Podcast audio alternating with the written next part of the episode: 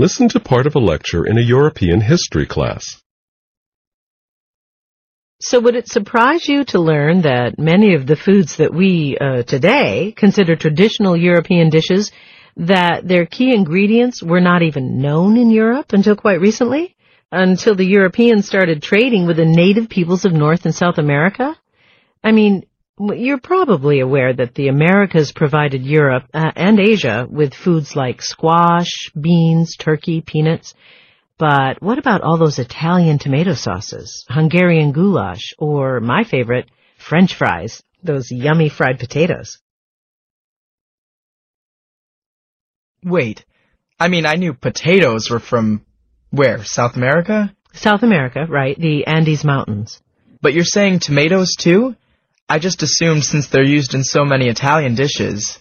No, like potatoes, tomatoes grew wild in the Andes, although unlike potatoes, they weren't originally cultivated there. That seems to have occurred first in Central America. And even then, the tomato doesn't appear to have been very important as a food plant until the Europeans came on the scene. They took it back to Europe with them around 1550, and Italy was indeed the first place where it was widely grown as a food crop. So in a sense, it really is more Italian than American. And another thing, and this is true of both the potato and the tomato, both of these plants are members of the nightshade family.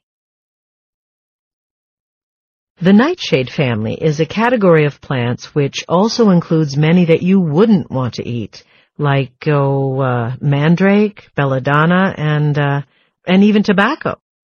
So it's no wonder that people once considered tomatoes and potatoes to be inedible too, even poisonous. And in fact, the leaves of the potato plant are quite toxic. So it took both plants quite a while to catch on in Europe, and even longer before they made the return trip to North America and became popular food items here.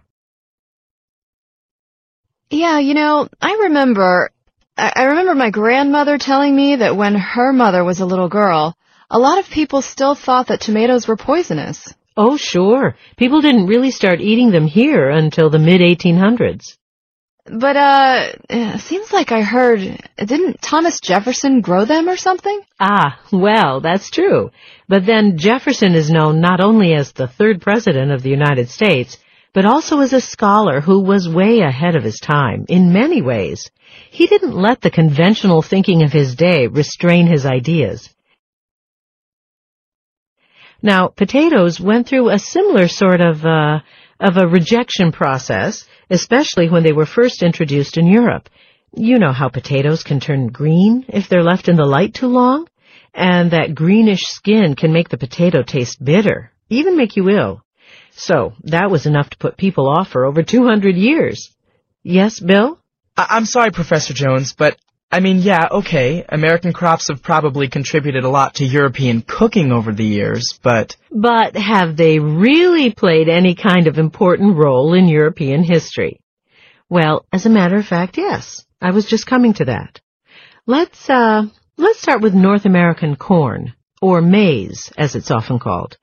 Now, before the Europeans made contact with the Americas, they subsisted mainly on grains, grains that often suffered from crop failures. And it's largely for this reason that political power in Europe was centered for centuries in the south, around the Mediterranean Sea, which was where they could grow these grains with more reliability.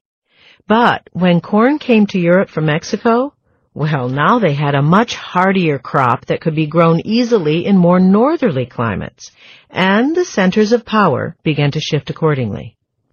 And then, well, as I said, potatoes weren't really popular at first, but when they finally did catch on, which they did first in Ireland around 1780, well, why do you suppose it happened? Because potatoes had the ability to provide an abundant and extremely nutritious food crop. No other crop grown in Northern Europe at the time had anything like the number of vitamins contained in potatoes. Plus, potatoes grown on a single acre of land could feed many more people than, say, uh, wheat grown on that same land.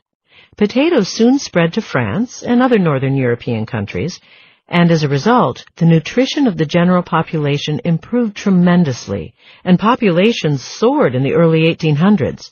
And so the shift of power from southern to northern Europe continued.